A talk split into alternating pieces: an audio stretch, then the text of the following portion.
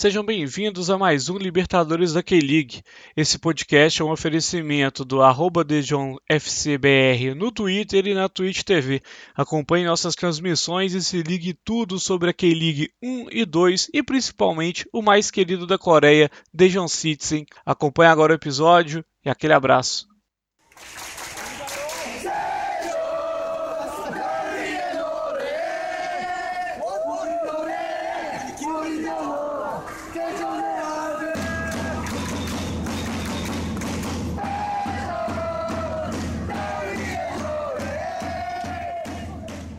Sejam bem-vindos a mais um Libertadores da K-League, mais um episódio da nossa intertemporada. Eu sou Matheus Timburibá, arroba Eltedão no Twitter, e eu estou hoje novamente aqui com meu amigo Luiz Felipe. Como você está, Luiz? Pô, Ted, estou muito bem aqui. E agora eu também tenho um Twitter aí, ó. Quem quiser me seguir é arroba.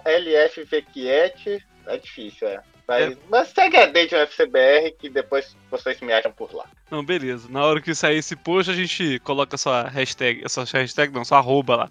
É, e hoje. Tu, tu, ainda, tu ainda tá suspenso lá no, no Twitter, só pra saber. É verdade, galera. Eu ainda estou suspenso no Twitter, por isso que eu não estou tweetando. Mas sábado que vem. Ai. É, Beleza. E hoje nós estamos aqui com mais um convidado especialíssimo. E é com uma grande honra e satisfação que a gente convidou nosso amigo e parceiro Leonardo Artung, arroba ArtungLeo no Twitter. Segue ele lá. É, que, porra, é o mestre do chinesão. Ele sabe tudo da Liga Chinesa. E é, a gente tem muita curiosidade sobre esse trabalho do Léo com o futebol chinês, como é que é o processo de scout do futebol chinês. E nesse episódio de hoje a gente também fazer uma prévia da transferência da Superliga Chinesa e da K-League, que também já devem começar aí, que o mercado está aquecendo para esse próximo mês. Léo, a palavra é toda sua, como é que você está, meu amigo? Fala, Ted, Felipe, todo, todos, todas e todos que estão acompanhando aqui a Libertadores da K-League. Bom dia, boa tarde, boa noite para todo mundo, né? Já que é, todo mundo ouve nos no seus Literal? Pô, só, só pra galera ter noção. Amém. Enquanto. Muito prazer, cara, de estar aqui com vocês. Né? A gente já conversa bastante no Twitter, então para mim é um grande plano maneiro que a gente vai ter agora. É, Valeu então, de... primeiro da K-League, a gente em 2013 viveu junto, daí veio até a página do Dejan FCBR e a gente queria também que você comentasse como surgiu esse seu interesse, né? Então, para quem ainda não me conhece, né, eu sou Leonardo Hartung, tenho 24 anos, eu infelizmente ainda não, não, não, não fui à China, então eu, eu acompanho o chinesão diretamente do Rio de Janeiro. É, e assim, o interesse é quase do futebol. É, quase, quase, igual, sabe? O fuso horário é praticamente o mesmo. Mas. É, e o clima também, né? Enfim, é, o interesse assim em futebol, o futebol asiático como um todo, ele, eu sempre tive desde pequeno. Né? Eu gostava muito de brincar assim, de, de montar times de futebol e eu gostava assim de olhar o mapa mundi, por exemplo,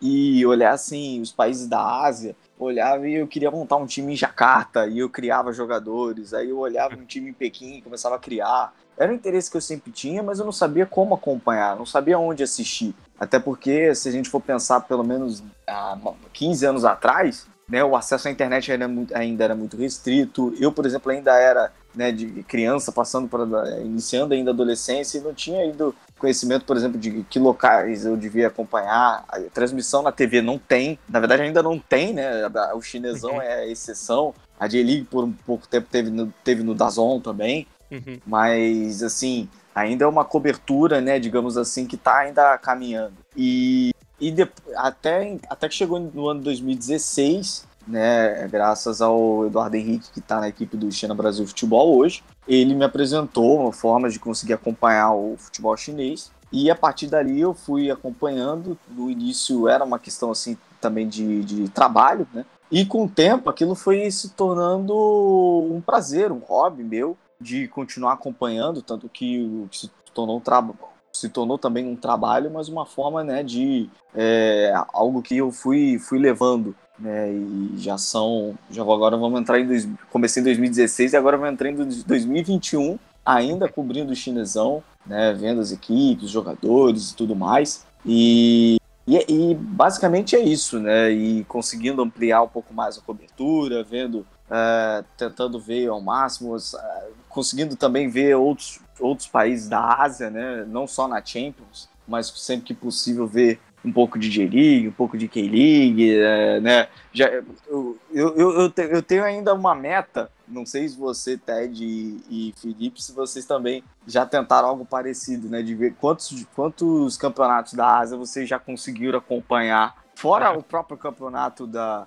né, da K-League de vocês, a J-League. Ah, eu, eu, pelo menos, eu acho que ainda não, do que eu não consegui, Cara, eu acho que de Singapura eu ainda não consegui acompanhar um jogo. Mas eu acho que, assim, dos, dos principais, tanto de Oriente Médio e Extremo Oriente, eu acho que eu consegui todos. Hong Kong também não. É, Premier League de Hong Kong. Singapura eu não consegui, ainda não consegui ver um jogo. Mas acho que de Tailândia, Austrália, Irã, é, Emirados Árabes Unidos, Arábia Saudita, tudo isso aí, pelo menos um jogo eu consegui ver. Até hoje já consegui assistir pelo menos um. Cara, e é interessante que depois que a gente começa a acompanhar um pouco do futebol asiático, o interesse também vai crescendo. Por exemplo, essa temporada eu já acompanhei futebol na Austrália, também estou interessado em assistir mais Tailândia e mais talvez até Hong Kong. E, e, é uhum. interessante porque realmente depois que você começa a acompanhar o futebol asiático, seu interesse cresce mais por essas ligas, né? né? Sim. Pois é. E uma coisa que você me fez lembrar de uma coisa, cara. É, como eu tô aqui no Japão, né? É, eu acompanho sempre a J-League, eu tenho, eu tenho meu time do coração aqui, que é o Cerezo Osaka. É, igual eu tenho meu time do coração na Coreia, que é o Daejeon. E eu acompanho sempre essas duas ligas, assim, quando, quando tem a, sempre a temporada de J-League aqui, ela é transmitida no próprio da zona, inclusive para o Japão. Não passa na TV aberta, é muito difícil. É, então eu assisto, sempre assisto no Dazone, os jogos, principalmente os jogos do Cerezo. E há muito tempo atrás, quando a gente, antes da gente ir até ir pra Coreia, na nossa viagem para ir pra Coreia, eu, eu tava junto com o Luiz, a gente tava em Singapura. E aí você me fez lembrar de uma coisa que eu tinha até esquecido, cara. Que por alguns, sei lá, por um ano ou dois, acho que 2014, acho que foi 2014, é, a gente, eu acompanhava um time de Singapura que era o, o Lions 12, que era. Porque esse time era o estádio, ficava exatamente do lado do hotel Grande que a gente estádio. ficou lá. Pois é, e o time acabou em 2015, então meio triste, mas talvez, talvez por isso que eu tenha abandonado. Mas.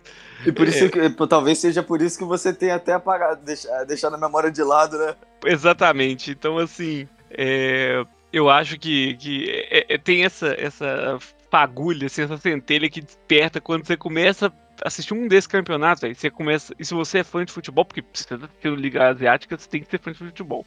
Cara, vai uma coisa puxa a outra. É uma, é uma linha que não acaba, assim. Você vai sempre querer assistir mais campeonatos. É, é, isso que você falou é uma mais pura verdade. Falou de estádio, Sim. até lembrei do Workers Stadium também em Beijing, que é o estádio que eu passei correndo quando eu tava fugindo da máfia chinesa correndo. E também tinha uma balada muito boa lá na frente dela que eu fui também. Saudades, nosso querido Workers Stadium em Beijing. Tu não vai poder é ir, Léo. Mas, mas, acho que estão reconstruindo, né? Não sei. Então, é isso que eu ia falar, o, o Felipe.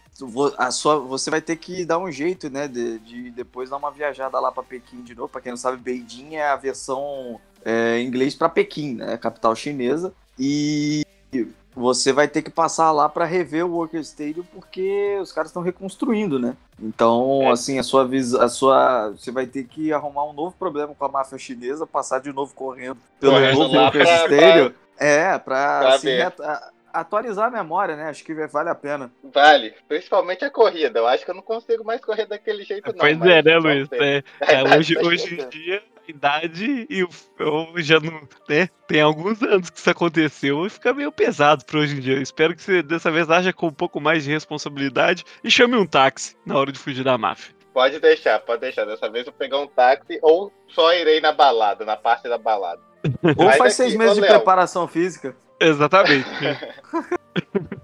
Olha, já são cinco anos então cobrindo o campeonato chinês pra gente aqui que a gente torce pelo Dejan desde 2013, também já há um tempão, mas idas e vindas, né? Como que você vê, tipo, a sua interação lá na página, com seus seguidores no Twitter, essa evolução do interesse do pessoal no Brasil no futebol chinês, agora inclusive com transmissão na TV fechada. Como que tu tá vendo, assim, essa evolução lá? Tu é da parte que é otimista ou é da parte que é pessimista em relação ao futebol asiático nesses mercados? Olha, Felipe, eu acho até eu vejo uma coisa que eu tenho a, sensação anual de que a quantidade de pessoas acompanhando tem aumentado, né? Claro que tem um público e acho que vocês também, que a gente, nós do mercado asiático como um todo, é, fica bem nítido, né? Que o, o, talvez um grande ou principal público, né, de que acaba é, consumindo nossos conteúdos de Ásia, geralmente são apostadores. Né? Uhum. Acho que são, digamos Sim. assim, acho que o principal público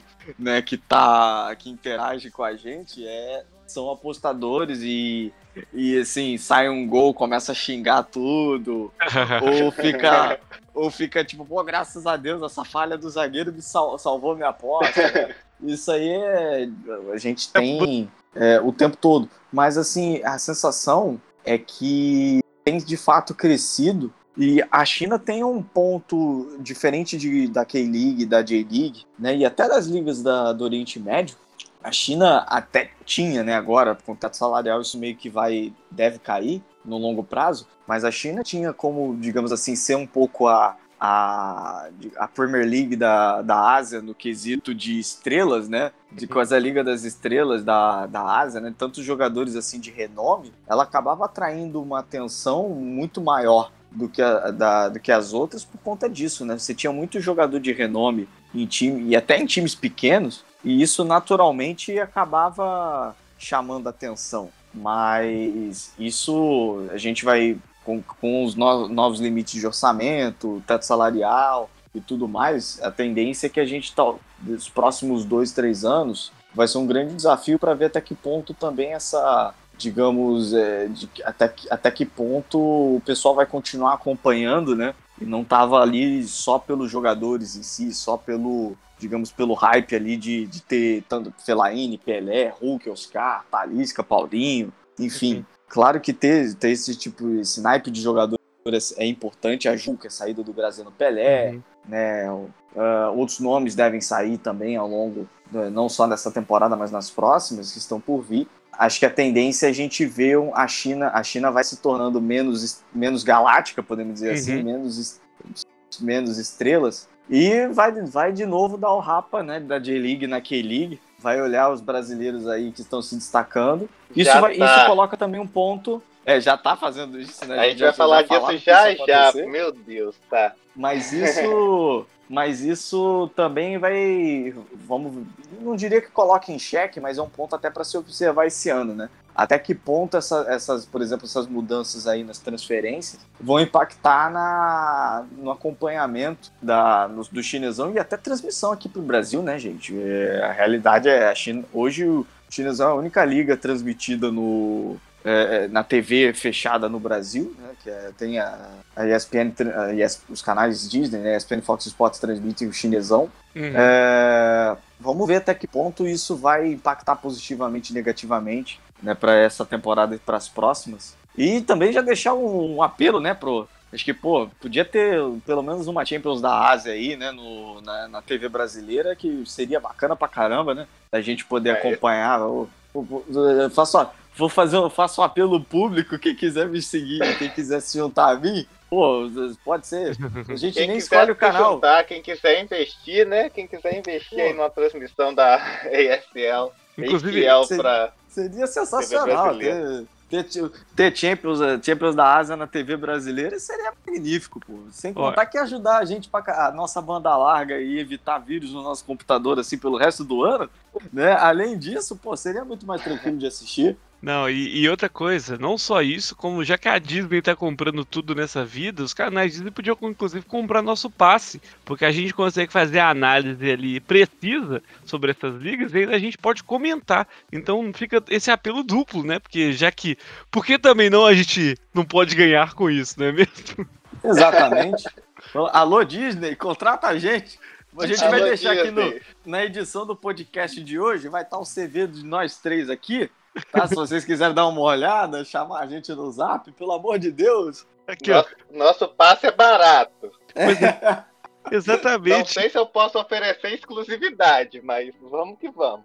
Não, ah, eu, gente... eu, eu, tô topando, exclusividade eu tô topando, tranquilo. Fecha os olhos e eu, eu, eu também. Assim. Isso aqui era a proposta. Pois a gente já faz isso de graça, né? Por que não?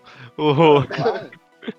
Mas, cara, isso é um, é um, ponto muito bom, assim. Até porque eu tava pensando isso assim, que, tipo, aqui nós três, como além da, da K-League, eu ainda acompanho a J-League aqui com, com frequência, né? Como é que aqui a gente consegue acompanhar as três maiores ligas da Ásia?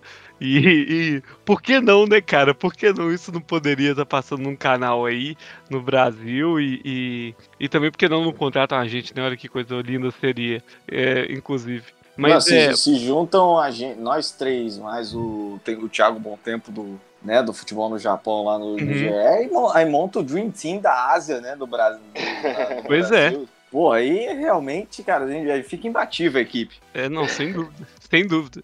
Eu ainda tenho. Pra J-League ainda sou aqui correspondente em loco ainda. Consigo. E o Luiz é correspondente em loco no, no, no, no, na Coreia. E aí que a gente ainda. O mais engraçado que até falando desse aspecto da sua interação com os seguidores e tudo mais, pra gente é, é engraçado que a nossa maior interação são com outros é, divulgadores ou outros. É, como é que eu posso chamar eles, Luiz? Eu não sei. Repórteres, mesmo não são repórteres propriamente ditos. É, entusiastas. É, blogueiros, quase. Blogueiros, isso talvez. Quase, é, quase blogueiros. É, da K-League para outras línguas, principalmente para Inglaterra e, e, do Reino Unido em geral ali e da Europa, sabe? E engraçado isso que, tipo, às vezes até a gente tem que ficar alternando muito entre twittar em inglês e twittar em português, e algumas pessoas não entendem o porquê, mas é porque assim, é engraçado como é que em termos de interação, a nossa maior interação são com anglófonos, principalmente, e principalmente essa galera, assim. Inclusive até é, o. E a galera que é interessada no futebol asiático também em geral, né? Tem muito entusiasta daquele liga e muita gente interessada no futebol asiático em geral, que acompanha todas essas ligas que a gente comentou aqui. É a galera que vê campeonato tailandês, que vê campeonato australiano, que vê J-League, J-League. Superliga Chinesa, então é bem interessante também essa comunidade que tem no Twitter, né, de interação. E, e tem o, o que o Ted falou também na, com a China, a gente vê isso direto, né? Que assim, os entusiastas, cara, são de inúmeras nacionalidades. Né? Uhum. Então a gente tem é, tem francês, tem é, israelense, tem britânico, tem norte-americano, sabe? Então tem, tem alemão. Então, assim, de entusiastas de, do. Eu acabo interagindo, por exemplo, de pessoas que só acompanham futebol chinês. Cara, eu falo assim, tem que falar em três, quatro, cinco línguas diferentes. É um negócio assim. É, é realmente assim que é, é, é, é, um pouco surreal, né? Que, é, que chega a ser tão curioso também, né? Mundo globalizado, digamos assim, diriam, diriam os anglófonos, né? Globalização e na nutshell, né? Seria é tipo é, assim, o simbolismo perfeito. E, e, é, e, também que o Felipe falou, na verdade, tem, a gente tem visto crescer né, essa, os entusiastas do futebol asiático aqui no Brasil. Né, a gente tem hoje, por exemplo, já há algum certo tempo, a gente tem também a, uma página da, da A-League australiana né, em português, né, que eu, eu até participei do, de, de uma live com eles, eu gravei com, com o Eduardo Vieira, com o Gabriel, que são, são os moderadores da página e Liga Brasil no Twitter. Então, assim, é, que, era, que era um futebol, por exemplo, que para o Brasil, pouco, assim, se pouca gente, quase ninguém acompanhava, né? E agora a gente já tem uma página, sabe? Então, isso tem crescido anu, anualmente. E a tendência é que cresça cada vez mais, né? Com, com internet, com Twitter, rede social bombando, né? A tendência é que a gente veja mais e mais páginas, outros campeonatos aí que a gente talvez não, que a gente ainda não tem uma cobertura 24 horas por dia, né? Podemos dizer assim. Daqui a pouco uhum. vai, vai ter. Isso é questão de tempo. Não, é, eu concordo com você, assim, sabe? Eu acho que as coisas estão caminhando, estão melhorando muito, assim. E, e eu acho que dessa vez está caminhando para uma coisa mais concreta do que, que, do que era mais ou menos no início dos anos 2000. Na verdade, nos meados dos anos 2000, que eu não sei se você lembra, mas tipo assim, a ESPN transmitia J-League, porque tinha uma época que a ESPN era meio que a, a, como falar, a párea dos canais do esporte no Brasil, um canal fechado, que eles transmitiam tudo quanto era esporte, tudo quanto era liga aleatória. De tudo, Pode falar que era era diferentona. Era diferentona, né? Era tipo assim, cara, passava J-League de madrugada, sabe? Tinha umas coisas assim. Tinha mexicano, turco. Pois é, eles pegavam muito daquele canal, tem um canal europeu que é o Eurosports, alguma coisa, que é um canal uhum. fechado. Uhum. Eu acho que eles tinham direito de transmissão também, então parecia, tipo assim, até umas ligas turcas de, sei lá, basquete, às vezes apareciam uns jogos aleatórios assim e tal. E, e, só que isso foi meio que. Era só a ESPN que fazia, isso durou um tempo não muito longo. Mas hoje eu acho que isso caminha, até muito motivado por esses patrocínios de casa de aposta, é, caminha para essa consolidação, eu acho, sabe, de, do, dos, dessas ligas é, entre aspas gigantes aqui menores, é, que né, que estão longe do, do eixo do uhum. futebol, que seria a Europa e, e, a América do Sul, e, e trazendo também um pouco de, de, de luz para essas ligas da, da Ásia, da Oceania, que por algum motivo jogam na Asian Champions, então é Ásia, foda-se. É, e, e, também até alguma, algumas ligas ali do, do, do, campeonato africano, né? Que tem, às vezes saem jogadores muito é, bons para a Europa, então acaba também aparecendo de alguma forma aí na, principalmente na mídia internacional. É, e para puxar um pouco assim, o, Léo, é, uma curiosidade que sempre passa pela nossa cabeça, assim, acompanhando o futebol asiático, é que, junto com essa, não só a evolução da transmissão, igual a gente está comentando aqui, mas a, a gente percebe uma clara evolução, assim, técnica e tática, tanto do futebol chinês quanto do futebol asiático em geral. É, e assim, desde quando você começou a acompanhar isso assim, é, como é que você vê essa evolução dos últimos anos? Você vê que ela é que, que essa é, enxurrada de jogadores brasileiros, essas estrelas, é, influenciaram de certa forma a qualidade dos times. Houve uma evolução tática. E assim, e o que, que você acha também com a saída desses jogadores? Se isso já conseguiu ser consolidado de alguma forma ou se ainda é um processo? Olha, evolução teve e também teve uma outra área que, digamos assim, as estrelas, né, que vieram para a China ajudaram muito foi na parte psicológica. Tem uma entrevista que eu achei muito interessante, marcou bastante, foi do goleiro da seleção chinesa, o Yang Julin, que é o goleiro do Shanghai SIP, e ele comentava, né, sobre a chegada do Hulk e do Oscar ao, ao elenco, e ele comentou que o treinar com o Hulk e com o Oscar ajudou muito nele a, a gerar também a questão de, de segurança, de, ser, de ter confiança no próprio potencial.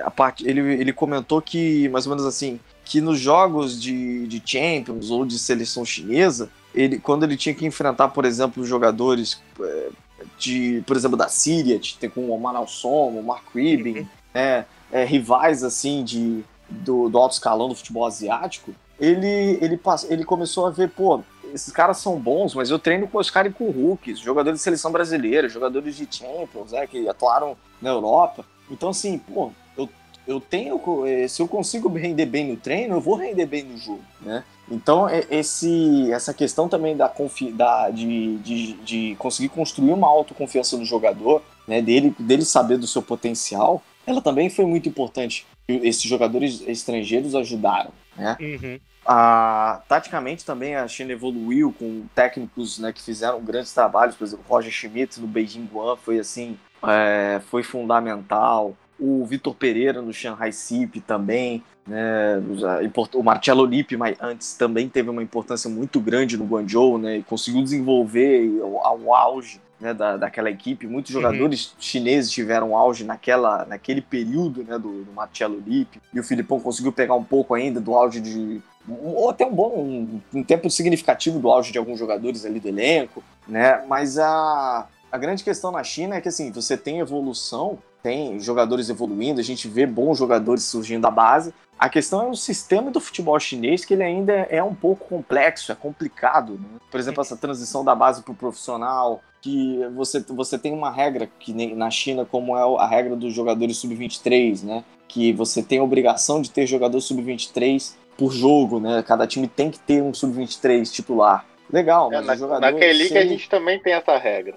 Mas aí, aí, que, aí vem, um, vem um ponto, né? O cara ele é importante pro elenco até fazer 24 anos. Se esse cara completa 24 anos e ele não era um jogador relevante, ele vai perder todo o tempo de jogo que ele tinha angariado, que ele vinha angariando nesses últimos anos, sabe? Então, assim, em nível de desenvolvimento, uhum. você vai tentar fazer com que esse jogador ele consiga te ajudar a, a garantir o resultado, né? Não necessariamente você vai conseguir desenvolvê-lo só pelo fato de dele estar entrando e tendo tempo de jogo.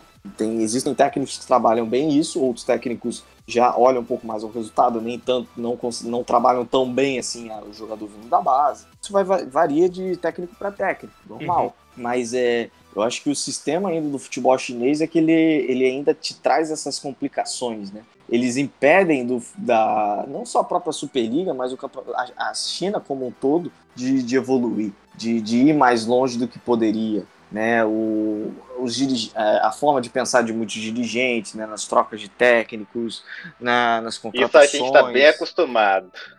Né, que é algo que é algo assim, às vezes, é, que é muitas vezes inexplicável, né? De a, como você troca, às vezes a sensação que você não tem muitas vezes uma metodologia, né? A metodologia é, é conseguir o resultado, é ganhar, né? Enfim, são coisas que a China ainda precisa evoluir, né? Nessa forma de pensar, de, de olhar um pouco mais para fora, né? De sair um pouco do seu modelo tradicional chinês e tentar aprender um pouco mais com, com o exterior, né? Aprender um pouco mais com o estrangeiro, não só europeu, mas olhar para a própria Ásia mesmo, né? Observar, por exemplo, é, a evolução que teve o Japão, a evolução que teve a própria K-League, né? E olhar ao redor outras nações também que vêm vem desenvolvendo base, vem desenvolvendo suas equipes, né, uhum. né? E ter mais olhar olhar assim ao redor para conseguir uh, evoluir. E outra outra questão para fechar, que eu já já tomei assim, já deve ter tomado assim quase uns 10 minutos só falando isso, que a, a, a Superliga da China tem uma coisa que é que é um pouco complicada, de mudar as regras todo ano, principalmente em relação ao jogador estrangeiro. Ou seja, os clubes são obrigados a sempre estarem fazendo planejamentos anuais. Uhum. Eu, eu, eu, lembro assim, de desde 2016, a gente teve mudança na regra para estrangeiro quase que ano, todos os anos. Né? Agora acho que vai ser a primeira temporada que a gente não tem uma mudança no, na quantidade de estrangeiros, só mudou a questão do teto salarial, né, que sofreu algumas alterações, mas sim é, de 2016 para 2017 teve alteração do número de estrangeiros. A China vinha caminhando para uma redução de estrangeiros, até olhar que o Japão, por exemplo, de, é, quebrou a limitação para estrangeiros. Cada time do Japão escreve quantos estrangeiros quiser. A Champions na Ásia, a cada ano tem saído novos rumores que a Champions pode também permitir a expansão de número de estrangeiros. Foi aí que a China mudou de ideia e expandiu para para aumentar o número de estrangeiros nos jogos. Ou seja, na verdade, qual, qual era a segurança no, no, próprio projeto? Não tinha um projeto. Você, ele, você ia diminuindo é, anualmente. Aí, porque viu que ao redor os, as equipes, as competições estão aumentando, estão né, permitindo você contratar mais estrangeiros, aí eles foram, ah, a gente vai aumentar agora também. Então, deixou bem claro que, na verdade, não tem um, um foco. Né? Vão agindo meio que, assim, tentando se inspirar no que está dando certo. Mas, sim, é, sim. Às, às vezes, no futebol, o que dá certo nem sempre é o melhor, né? Às vezes, às vezes nem sempre foi o, o, o algo que foi mais, melhor trabalhado. Às vezes, o futebol tem muito componente sorte também, né? Sorte, uhum. azar, justiça, injustiça, isso acontece muito no futebol. E a China também precisa se atentar a isso, porque às vezes pode estar se inspirando em modelos é, errados, né? E não, não, não e, e, acaba prejudicando o desenvolvimento do seu próprio futebol. Cara, tu falou muita, tu falou muita coisa interessante, assim, e essa, essa última parte, na realidade, é até um problema que eu acho que é um problema de mentalidade aqui das três ligas da J-League, da K-League e da Superliga Chinesa, até, tipo, acho que menos da J-League, mas é que principalmente os coreanos e os chineses, eles querem muito fazer as coisas rápido, entre aspas, né? Então eles estão uhum. sempre meio que. Se eles veem alguma coisa diferente, eles já querem aplicar aquilo direto.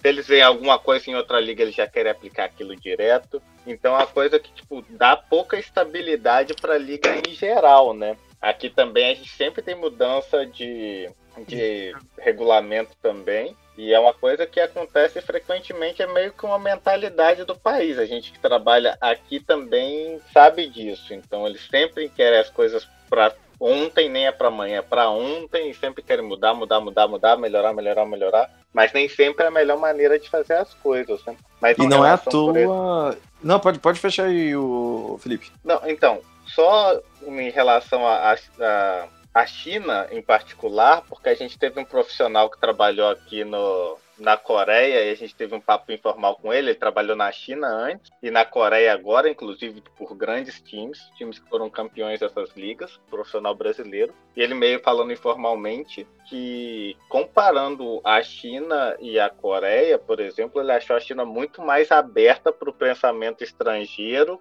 Ele achou muito mais fácil trabalhar na China, impor uma metodologia na China do que na Coreia nesses tempos. Eu achei, foi uma coisa tipo chamou a minha curiosidade, porque um, um comentário que eu não esperava escutar. Então foi um ponto que eu achei que também me abriu assim para o potencial chinês que eles estão realmente querendo ir no caminho certo de metodologia, de novos treinadores. Assim, eu não sei até que ponto a diminuição de investimento, outros fatores também vão influenciá-lo na liga, mas pelo menos é um indicativo que me deu um certo otimismo em relação à Superliga Chinesa, né? Tem, tem dois pontos na, do que você falou, Felipe. Primeiro da, da questão é, é, é, que é curioso, né? Coreia do Sul e China são países têm uma não só uma mentalidade muito semelhante, mas não é à toa que, por exemplo, a China olha com sempre olha com bons olhos o, por exemplo, não, treinadores e jogadores sul-coreanos. Né? esse, essa vinda né, de profissionais da Coreia do Sul ele, é, ele acaba funcionando muito na China por conta também dessa mentalidade. Né? O, o, o profissional sul-coreano meio que, digamos assim, ele já, ele já chega na China meio que acostumado né, com o que ele vai experimentar. Não é à toa que a China contrata, aposta bastante também em profissionais fora do campo, né? treinadores, hum. E aí, assim, profissionais de comissão técnica mesmo, né?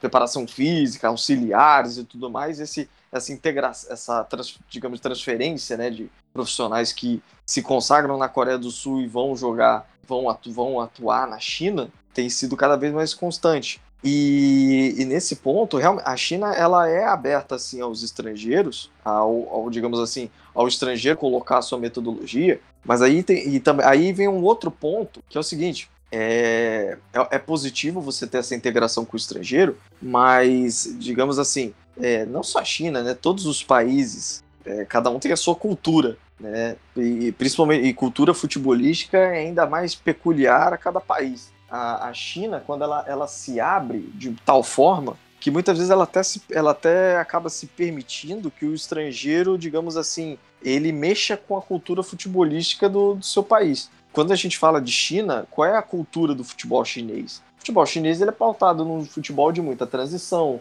de, de muita velocidade, é um futebol mais físico. Esse é o tipo de futebol chinês. É, é, é digamos assim, é, o, é, o, é a principal característica, a principal virtude do, do futebol do jogador chinês. Né?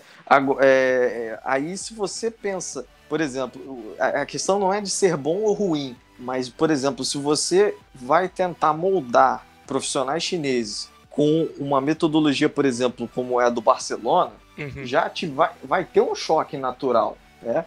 É, talvez o, nesse quesito do, do, de ser aberto ao estrangeiro, o, o, acho que o principal problema da China é a falta de um norte. Porque a China, digamos assim, a, a diretriz governamental é é, um dia ser campeão da Copa, sediar uma Copa, é, uhum. ter nossas equipes sendo as melhores, jogadores sendo bem desenvolvidos e tudo mais. Né? Desenvolver a China como um país do futebol. Uhum. Podemos dizer assim, resumindo bem assim gro é, grosseiramente. Ok, né? tem o um planejamento do fim, mas você precisa ter um norte para que os para que os seus é, você utilize de meios para chegar a esse fim. A China não tem esse norte de fala em desenvolver o futebol nas escolas, ok, fala em desenvolver categoria de base, academia de futebol, ok, mas é, quando chega, podemos dizer assim, o desenvolvimento do futebol, botar a mão na massa, é cada um por si. Então você tem, você vai ter academia brasileira, tem academia espanhola, tem academia do Barcelona,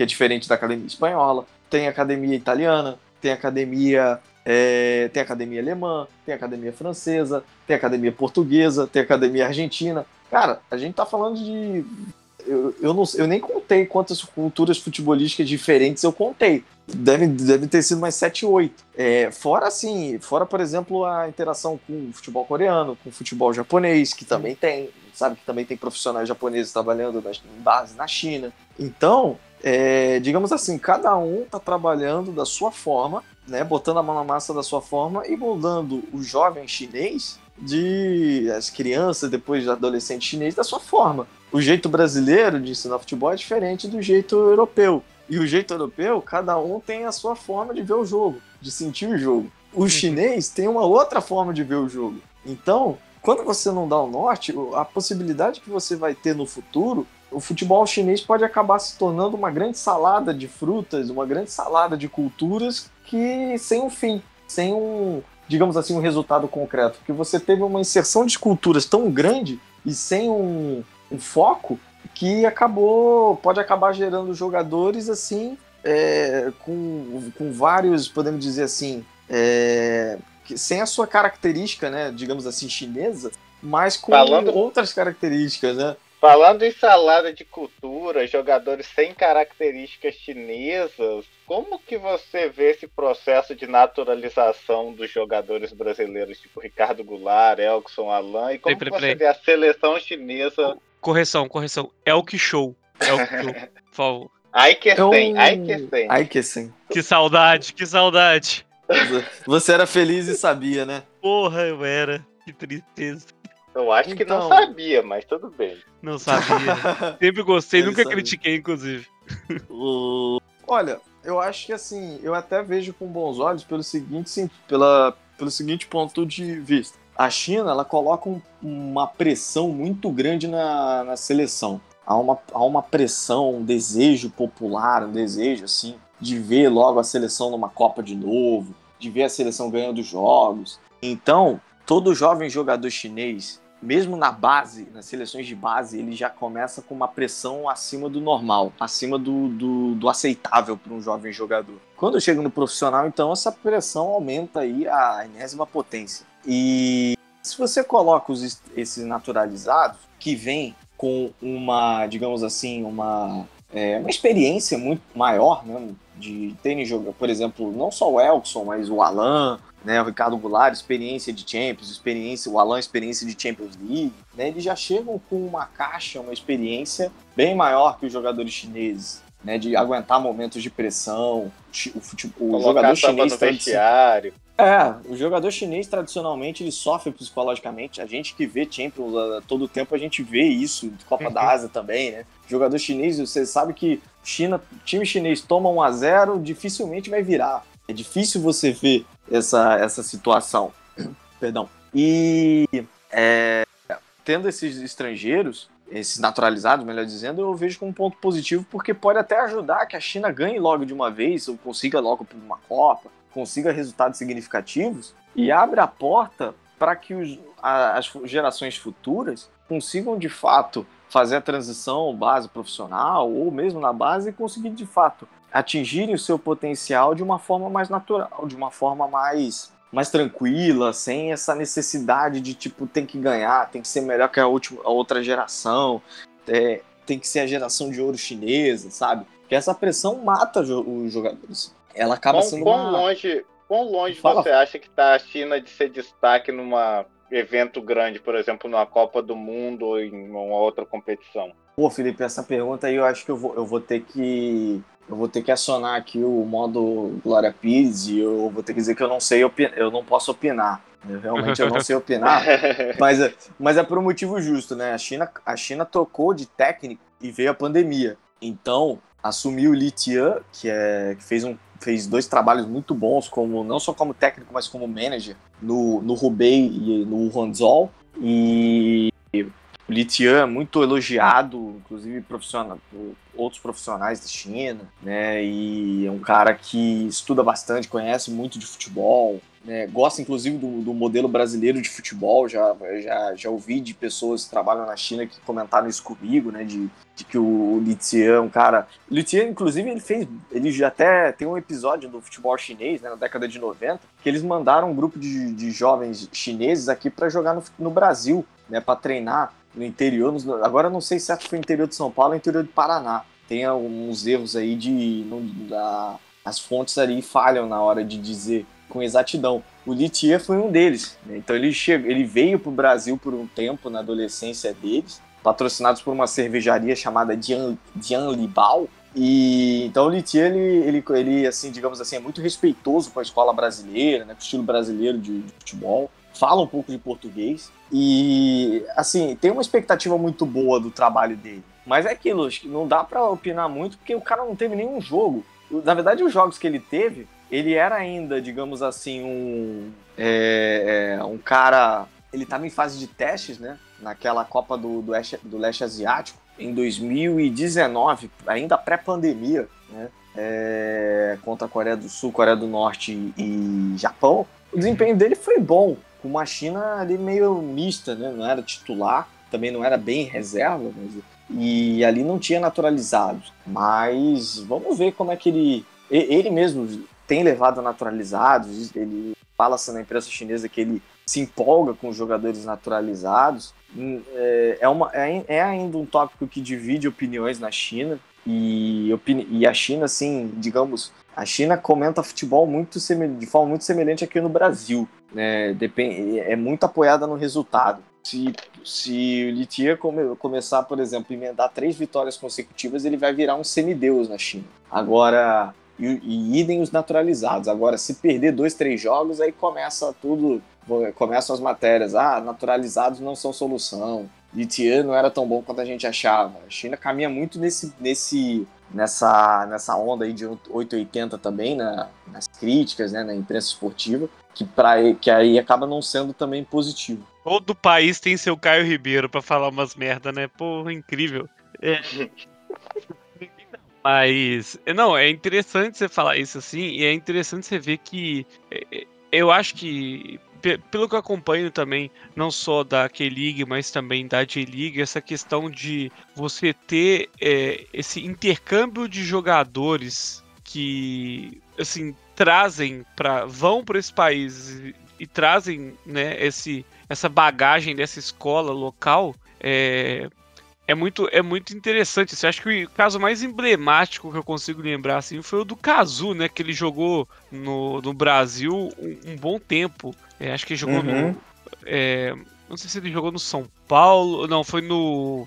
Assim, eu acho que ele tá jogando. É, eu acho que. A, a, eu não sei se ele vai jogar ainda essa temporada, né? Ele tava jogando essa. Ele a, renovou, ele renovou, ele vai jogar. Renovou. Ele tá no Yokohama FC, né? Que é o, o time que tava na segunda divisão de Yokohama. E ele, ele jogou no Brasil, né? E quando ele, era, quando ele era jovem, que isso, por incrível que pareça, tem sei lá, 30 anos. E. Ou mais. O Kazu foi, o Kazu foi jovem, né? Que, é... que, isso é surpreendente. Não, pois é, cara. O cara tá com 53 anos de idade, 54, e tá jogando até hoje, assim. E, cara, ele é um cara que ele viajou por muitos países, né? E que ele jogou em diversos. Em diversos. É, times e tal, mas essa participação no futebol brasileiro eu acho que foi a mais emblemática, porque é uma dessas dessas é, intercâmbios, né? Que uhum. a gente uhum. vê muito, às vezes acontece também com a, jogadores da liga coreana, deles irem para times até tipo de segunda divisão espanhola, é, alguns times europe, alguns times europeus para para tentar trazer de volta também, né? O, o Cazu me veio à cabeça quando você falou isso assim, porque, pô, o Cazu jogou no Santos, jogou, acho que no Palmeiras também, jogou no Curitiba, que foi o que eu mais lembro do, não que eu tenha visto, porque foi antes de eu nascer, mas as imagens que eu tenho na minha cabeça é, dele é com a camisa do Curitiba. Não, mas, o, é... é uma pena que o Cazu nunca jogou com o Paulo Baia, né, cara? Acho que esse seria o, o melhor mashup da história. Não, cara, é, tem, que, tem, que, ter equipe de paleontologista no, no, no estádio pra poder ver esse fenômeno, sabe? Juntos os dois, acho que somariam 100 equipes jogadas na carreira, né? Mas, ô, ô Léo, tu tá, tu tá assumindo que os dois estão aposentados e não com chance de voltar a jogar. O Cazu ainda tá jogando e Paulo Baier, na hora que quiser, ele pode voltar a jogar em alto nível, né? Tá... É só é só Cazu pegar o telefone do Paulo Baier e falar, pô, uma, ligada tem uma vaga aqui. Quer, quer, quer, quer vir jogar no Japão? Dependendo Mas o, o do jeito que as coisas falou... estão, Cara, não, eu falo que, que as coisas estão, só falta eles chamarem o Louco Abreu também, e aí eles juntos vão ter 300 times somados.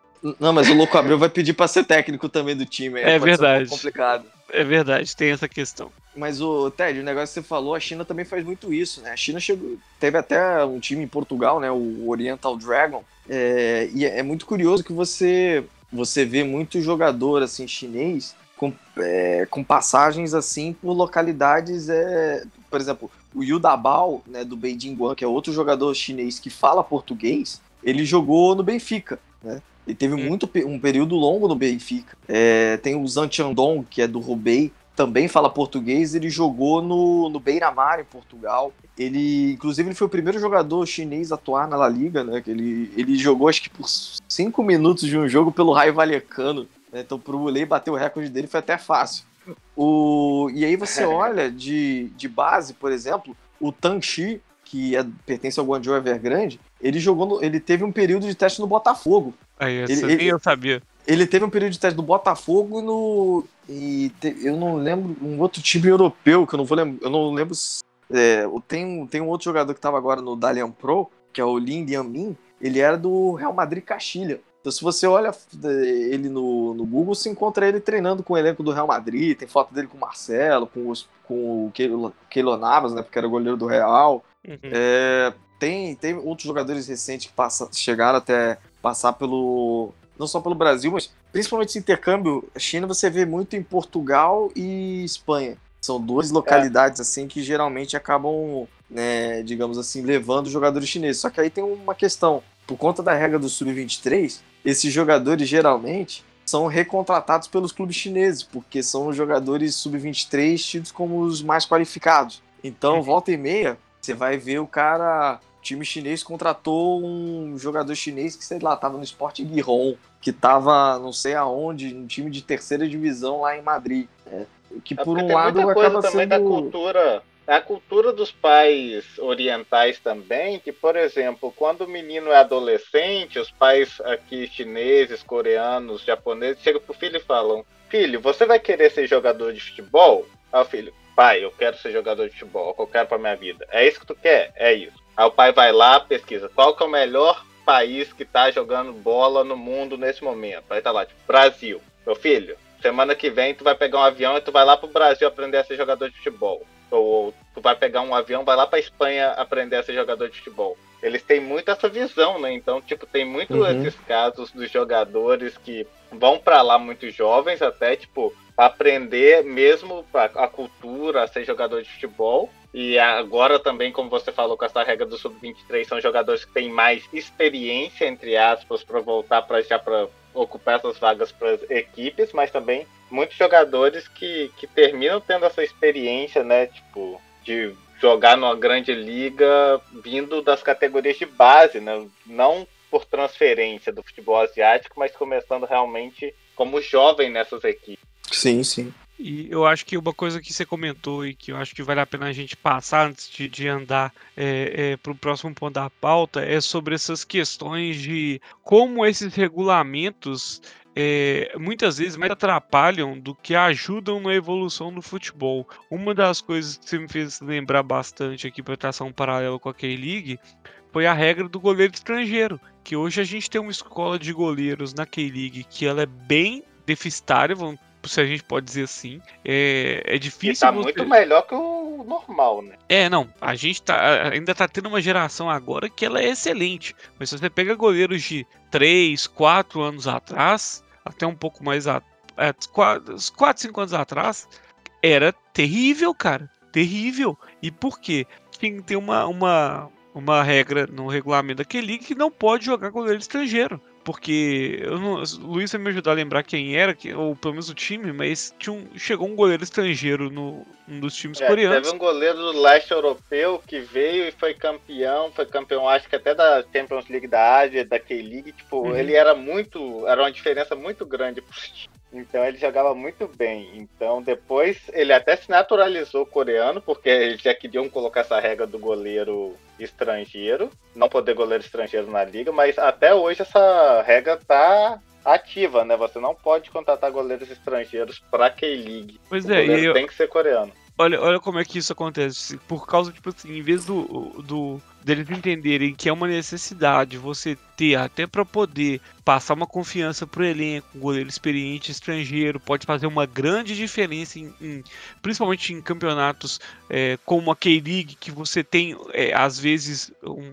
times que não conseguem ter poder de reação ou que o setor defensivo na maioria dos times ele é bem fraco, sabe? Como é que faz falta você ter um goleiro é, de presença, sabe? E os caras não conseguem, porque com quem eles vão aprender a ter esse tipo de postura? Sabe? Se é aquele goleiro que comanda a zaga, se é aquele goleiro que se impõe diante do atacante. Isso aí os caras não conseguem. Por quê? Tem essa limitação da regra que não pode trazer ninguém de fora. Eles vão ter. Como é que eles vão criar uma escola de goleiro coreano se eles nem, nem não conseguem desenvolver nem a, a, as bases, sabe? Se não tem quem ensine para eles. E tem outra acho... regra também, que é a regra do serviço militar obrigatório, né, Ted? Isso. Goleiro e serviço militar obrigatório. Pois é. É, que, é, é complicado, né? Quase que o, o som teve que servir, pô. É. é. Essa do serviço militar acho que é mais, é, digamos assim, a mais complicada, né? Porque ela atinge muito o jogador bem no auge dele, né? É, uhum. Ela pode acabar impactando a carreira do jogador justamente se o cara estiver no auge. Assim, o cara vai lá com 27, 28 anos, aí ele perde esse, esse time, né? Às vezes o, ele tá no, no melhor momento da carreira, o cara tem que servir, né? E, e aí é uma que questão. para a liga coreana para servir. É, aí, pô, às vezes um cara assim, jogador de seleção, jogador disputadíssimo por, por outros times asiáticos, né? Vamos lembrar que aquele liga, digamos assim, financeiramente, né? é, os times, os times sul-coreanos acabam servindo muito de, é, de alvo no mercado para J-League, Superliga da China, inclusive Oriente Médio. Né? Uhum. E aí o cara, às vezes, ele, ah, não, não, é, não vou poder me transferir porque eu preciso servir o exército e vou ter que jogar o, no antigo Sanju Sambu, né? Vou ter que dar uma sumida e vou ver se daqui a dois anos, me espera daqui a dois anos, né? Eu vou estar tá lá com meus 20, meus 30, 31 anos. Se você quiser, eu ainda posso mudar de time. Mas, pô, às vezes o cara já caiu do auge, né? Pois é, e, é, eu...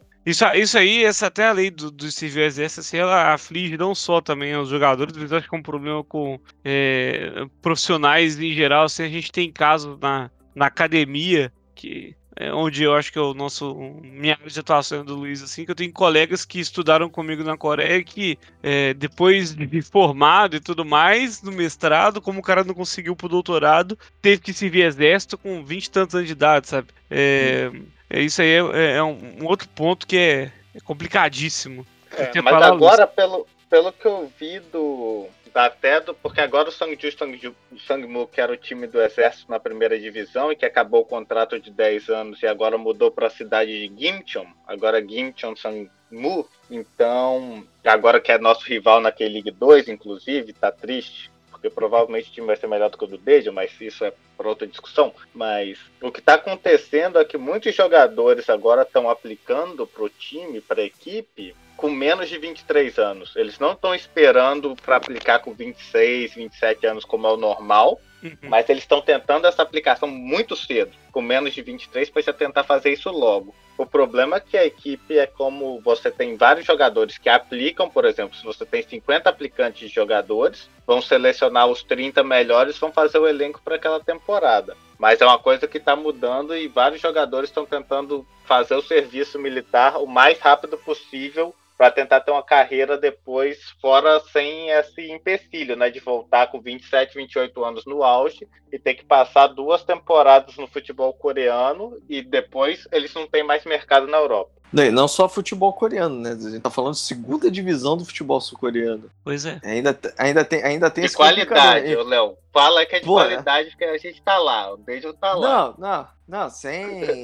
não, não, não. Poxa, não era pra você levar no lado pessoal, né, Felipe? Mas, pô, imagina, imagina como é que seria, cara, o som, o som ser obrigado a jogar num Sanju Samu, imagina na segunda divisão, do jeito que ele tava, no, no, no auge que ele tava, o cara tendo que jogar, por exemplo, no, no a segunda divisão sul-coreana, né? Por uma questão, é beleza, que é tudo bem, tem a, tem a legislação do país, tudo bem, não é, não é esse o, nosso intuito, né, de discutir se é, se é, se é justo ou não, mas, é, enfim, cara, futebolisticamente, né, o prejuízo que ele teria para a carreira seria absurdo. Seria um prejuízo assim abissal. É incalculável. É incalculável o prejuízo para um cara, pois uma é. estrela dessa magnitude, fazer esse, essa mudança na carreira no auge. Pois Só é. a carreira dele como para a própria seleção coreana, né? Porque Exatamente. ele é o pilar principal dessa seleção. O cara deixar de, de jogar contra Liverpool e Manchester United para enfrentar o Dajon, por exemplo. Aqui é. na Paparena, eu ia lá, hein? Eu ia lá, eu ia lá comendo som o jogo inteiro. Você ia ficar lá, ei, som, Exatamente. Exatamente isso. Ia, ia ensinar a mãe dos jogadores do Dejon a cantar essa parte aí também. É, pois é, como já fizemos em outrora, inclusive. É. Mas é, é, é, isso aí mesmo. Se o som jogasse a Pamparina, fazer questão de ir lá para poder cornetá-lo, entende? E xingá-lo, como um bom dejonista tem de fazer, cara. Possivelmente Mas, a, a a K-League 2 acho que ia ser mais vista mundialmente do que a K-League 1 ia por, um, por, um, por, uma tempo, por uma ou duas temporadas, né? Assim, acho que por uma, algo... né? Porque eles iam subir.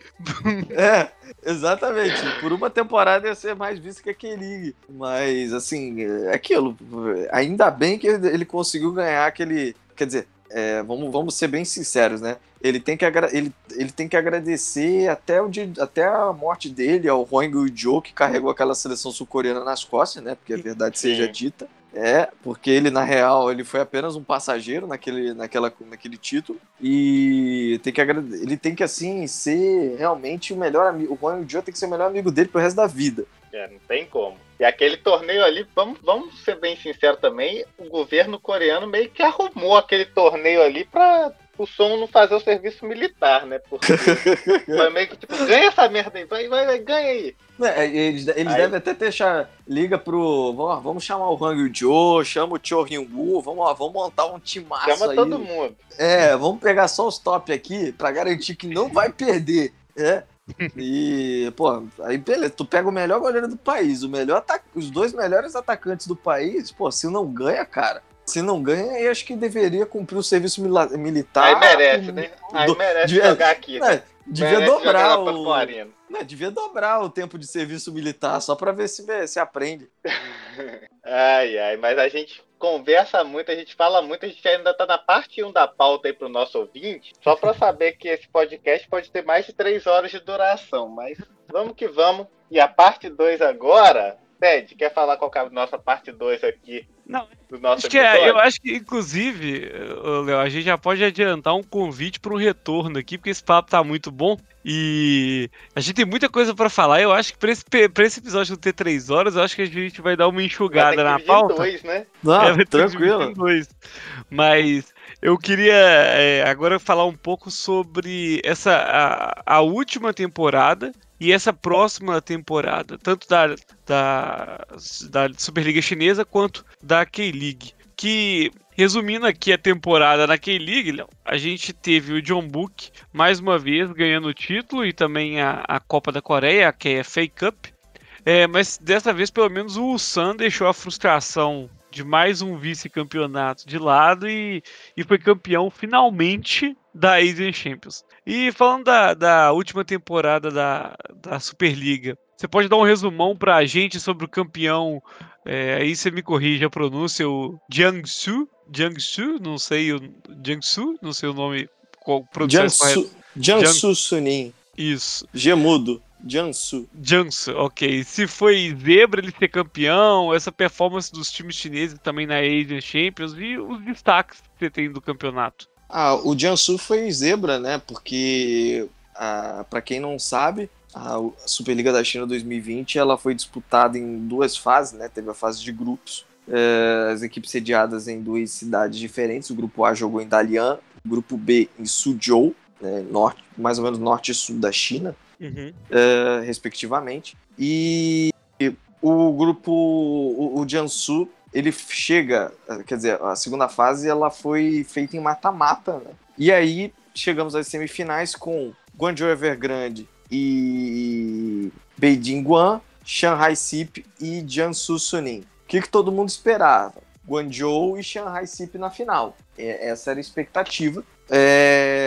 Ou quem sabe o Beijing Guan até né, dar uma surpreender o Guangzhou. seria surpresa, mas assim, seria, digamos assim, uma surpresa aceitável. Ninguém uhum. esperava que o Jiangsu fosse ganhar, primeiro desbancar o Shanghai SIP para depois desbancar o, o Guangzhou na final, né? Uh, foi, foi surpreendente. É, é algo que o mata-mata possibilita, né? O mata-mata te dá essa, essa possibilidade de conseguir ter a zebra. E o que possivelmente vai impactar no 2021, porque a, a, Associação Chinesa de Futebol sentiu claramente que havia um sentimento de injustiça né, sobre a, a conclusão da fase de mata-mata. Não só uhum. pela questão Eles da queria final... o Guangzhou campeão, né? É, é, vamos dizer assim, e não só isso, né? Porque, por exemplo, as duas piores equipes da fase de grupos, elas não foram rebaixadas. Porque o que aconteceu? Na, no mata-mata, uma, vitó uma vitória na, no mata-mata do rebaixamento te salvava. As duas, as duas piores equipes da fase de grupos conseguiram êxito logo na primeira rodada do mata-mata do, do, rebaixamento. A equipe que caiu, o Shijiazhuang, ela foi uma equipe que era postulante à vaga na, na disputa do título até a última rodada da fase de grupos. Olha que surreal. Um time que sonhou com a possibilidade de jogar o mata-mata do título, acabou sendo rebaixado no final das contas. Então, então dificilmente, é, possivelmente a gente vai ter uma mudança no formato para esse ano, né? Possivelmente vamos continuar tendo duas cidades sedes, é, possivelmente teremos o é a fase de grupos, né? Mas é, não o sistema de mata-mata para finalizar a Superliga acho pouco provável a não ser, uhum. assim, é que ainda não foi oficializado, né? A China tem esse, esse costume de anunciar, por exemplo, o formato, essas coisas, em cima da hora, né? Possivelmente a gente vai descobrir, tipo, no mês de março, a gente vai descobrir como é que vai funcionar tudo, né? E... Terceirizaram a FERJ para fazer esse regulamento aí, tô percebendo. É, é, acho que deve ter chamado o pessoal da FERJ, o comitê de, de, de análise técnica da FERJ, para fazer o regulamento do chinesão 2020. Por isso que chega tarde, porque primeiro faz o do carioca e depois vai lá pra China fazer o do chinesão. Exatamente, né? Porque exige muito muita massa encefálica, né? Muito, muito pensamento para você chegar num regulamento tão, tão assim bem, bem, bem formulado. É, é, e, e, eles ainda gastam toda a massa encefálica no do Carioca, né? Por isso que ele é ainda melhor, mais bem trabalhado. Exatamente. No Carioca você ainda pode ganhar perdendo e perder ganhando. Tem Exatamente. essa possibilidade. Não, a, você, ser o, você ser o melhor time na, no, no geral e per, você ser campeão dos dois turnos e depois perder a final do Carioca. Isso aí é sensacional. O cara que inventou isso realmente é um ser brilhante. Não é para qualquer um. Não, não, não é um. mesmo. Não é mesmo. Ganhando. Botafogo tá fudido. Se o cara do lado, Botafogo campeão da Taça Guanabara porque o Flamengo empatou, tá ligado? É. é troço assim, surreal. Coisa da Ferge. Ô, Léo, e tu acha que.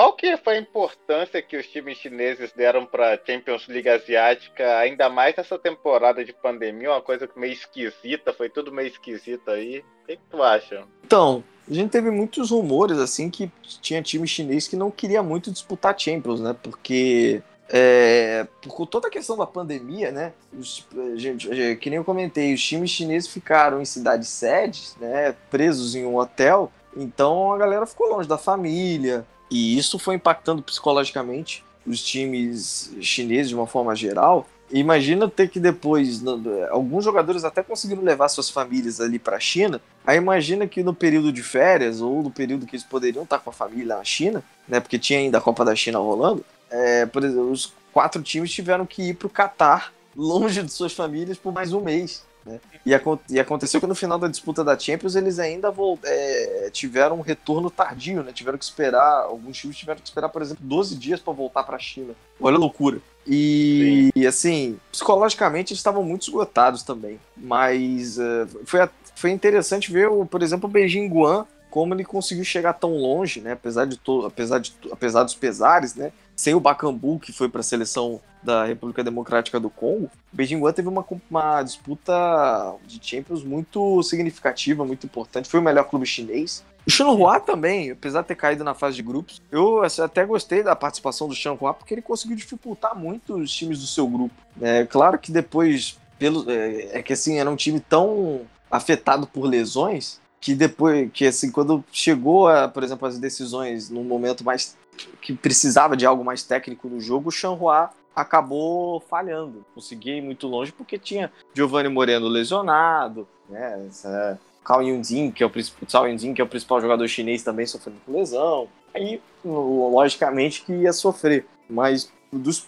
é, como a situação já era complicada, né? Se esperava-se que, esperava que o time pudesse ser ainda pior e conseguiram lutar de forma brava. Mas é, o, tanto o Guangzhou quanto o Shanghai Cip acabaram sendo mais decepcionantes, né? O Shanghai, claramente, no fim de ciclo do Vitor Pereira, teve aquela treta assim que todo mundo viu, né, do, com o Hulk, do Hulk com o Vitor Pereira, que acabou sendo o fim de ciclo para ambos, principalmente o Hulk, era, foi, acabou sendo o último jogo dele, né? O, o Guangzhou que também vem numa, numa, numa queda de rendimento, tem problema, tem já há muito tempo tem problemas na montagem do elenco. É o que então, já não é mais o mesmo, né? Não, não é mesmo. É, em, em, 2000, em 2013, eu fui na final da, da Champions League Asiática. Guangzhou e Seul. Eu fui em Seul no jogo. O início daquele time de Elk Show, Conca. Hum, grande time aqui. Lembro de você comentando uhum. disso. E verdade, o Guangzhou ali, acho que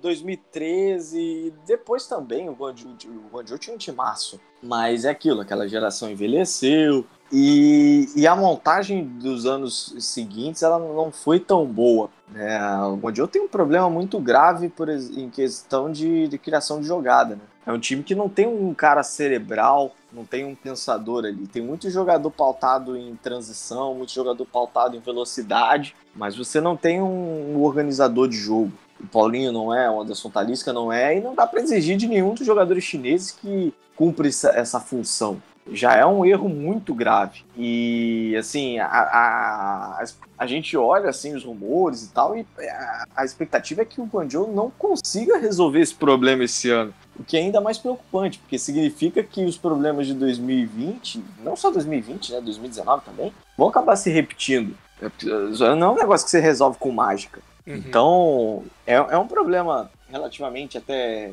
simples, mas que vai, vai acabar impactando no time. É, e já você tem agora o Park Ji-soo, o Park Ji-soo já saiu, né? Já vai, voltou para a Coreia do Sul, acho que ainda não, não, não, não tem ainda um time acertado para onde ele vai jogar, eu acho continua. que falaram de Suon. Eu acho que falaram de Suon. Eu tinha lido isso sobre isso ontem no briefing de transferências, mas vou ter que ver mais uma vez. Deixa eu ver se eu. Ele, ele não fica em Guangzhou, ou seja, você já vai ter um déficit na zaga. É, até agora não se especula nem contratação para o Guangzhou para 2021. Então, não é unanimidade faz tempo no Guangzhou. Digamos assim, tem um clima assim de fica um clima pesado, digamos assim, né? Um clima complicado para ele, para o time e tudo mais. Então a temporada 2021 não parece nem um pouco animadora pro, pro Guangzhou.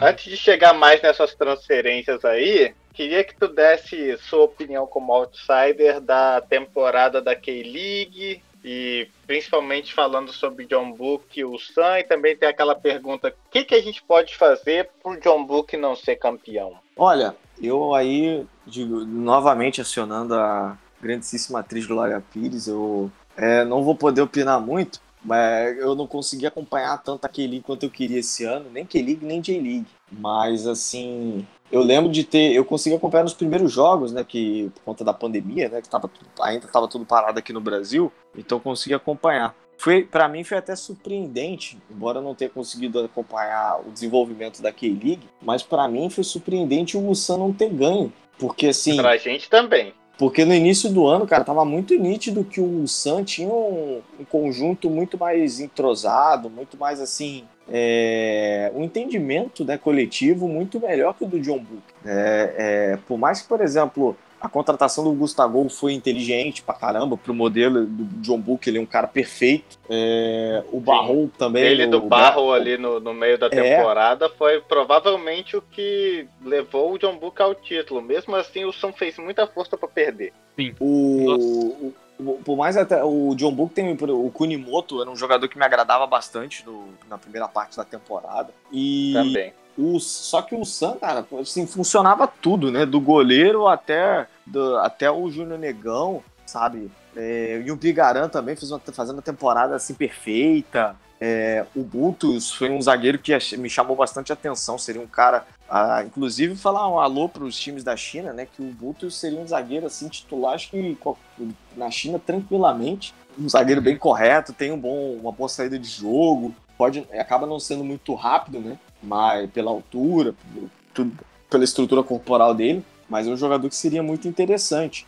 É, tem o Sam coletivamente é um, era um time muito forte, inclusive na Champions estava bem claro, inclusive que se, sim, a não ser que fizesse novamente uma força tremenda para perder, era o time favorito porque de, até desde a fase de grupos acho que foi o time que melhor teve desempenho, que mais tinha melhor performance coletiva, individual. E olha que o Júnior Negão nem foi assim tão, digamos assim, tão determinante na Champions quanto ele foi na K-League. Achei até a Champions do, do Júnior Negão, até achei um pouco abaixo do que ele podia render. Vocês que são especialistas podem me corrigir se eu fiquei com a impressão é, errada. É porque mesmo assim ele fez sete gols, mas também o, B, o Bjorn Johnson, que era o outro centroavante, ele ainda conseguiu contribuir com cinco gols, né? Então acho que dividiu os gols mais na ACL. Uhum. E o Yumbi Karan também, tipo, jogando muita bola. Por isso que eu acho que tira um pouco o protagonismo dele, mas mesmo assim foi uma temporada de artilheiro. Mas na K-League, esse ponto aí dele ser muito mais determinante, eu tipo, concordo 100%. E eu acho que um dos problemas do, do Sun não ter sido campeão foi que nos jogos mais importantes da temporada, eles não ganharam nenhum clássico com John Book, eles não ganharam nenhum clássico com Pohang, perderam todos. E na maioria desses jogos, o Júnior Negão não começou como titular. Não dá para saber se ele, se ele não estava 100% o que tinha acontecido, mas quase todas as vezes o Kim Do-hun, que era o técnico, saiu com a escalação que chocou a todo mundo que acompanhava a K-League e todas as vezes ele perdeu o jogo. Então, acho que isso também foi determinante para o Sam conseguir perder esse título. E o claramente, né, 2020 pode ter sido um ano surpreendente, mas não conseguiu derrubar o João Book, né? Derrubou o Guangzhou, mas não derrubou o João Book. Impressionante. Pois é. é. A gente espera que em 2021 a gente tenha um pouco mais de alternância, assim, que já tá ficando chato, sabe? Mas agora eu acho que a gente pode falar sobre essa, essa temporada também, que tá meio atípica sobre contratações e tal. O mercado já tá aquecido e tal. É, Luiz, você que está mais a par até do que eu sobre a situação da K-League, porque tá uma. Assim, né? A gente ainda teme, ô Léo, ser convocado pelo Dedium para jogar. Hum. Entende? Porque... Agora nessa pré-temporada. É, porque do, lá, lá, lá, na Purple Arena, pra quem não conhece, o que, que, eles fazem? Todo intervalo de jogo, eles pegam pelo número do seu ingresso eles fazem um sorteio. Às vezes de coisa do time, de, né, de, de pro, material promocional do time, às vezes camisas, às vezes bola, às vezes cupom para jantares em restaurantes, o pessoal adora no isso. No jogo lá. que eu fui do John Book lá do título, sortearam dois carros para quem tava no estádio assistindo o jogo. Pois é. Mas era um a pergunta que não quer calar, você ganhou o carro? Não, se eu tivesse ganhado, eu acho que eu tava nem aqui gravando esse podcast. tava andando de carro agora. Então, a gente, a gente teme que, dá pra, que quando a gente vá no estádio, eles sorteiem os ingressos para você entrar em campo e jogar. Porque ninguém tá contratando. Eles só vendem jogador e não contratam ninguém. Então a gente tá com esse tema. Eles vão sortear 22 ingressos e é isso. Assim, gente, vocês estão convocados. Parabéns. Pode entrar em campo, o vestiário é ali. Só colocar a camisa chega cedo lá no estádio, né? Tu pega aquela cervejinha lá, pega aquele ramen, tá ali comendo, né? Tipo, 45 minutos do jogo e o nego sorteia o seu número e fala: vem aqui pegar o prêmio. Aí tu chega lá, uniforme. É, toma aqui Para... a chuteira, tu calça que número? Entra aí. Você ganhou esse kit do Dedio aqui. Olha, camisa, calção, meião, chuteira. Qual que é o seu número? 41, 42. Beleza, tá aqui, ó. Agora, começa com aquele senhor ali. Eu quero saber. Parabéns, você é o Ala. Pode jogar na ponta esquerda lá pra Joga gente. O cara, o cara, no máximo pergunta você: qual é, campeão? Tu tem problema cardíaco? Porque só pra saber, sabe? Só pra fazer um check-up rapidinho. Se não tem, tá tu liberado. É canhoto? Tu é canhoto? Ah, que beleza. Então tu não vai ter que jogar invertido ali na ponta esquerda, não. Tu é o primeiro canhoto do time, parabéns. Parabéns. Você que vai bater Já é o lateral. Você que vai bater o escanteio pra gente. Então, assim, a gente tá com esse medo. É uma possibilidade real, entende? Ainda não foi descartado pela diretoria.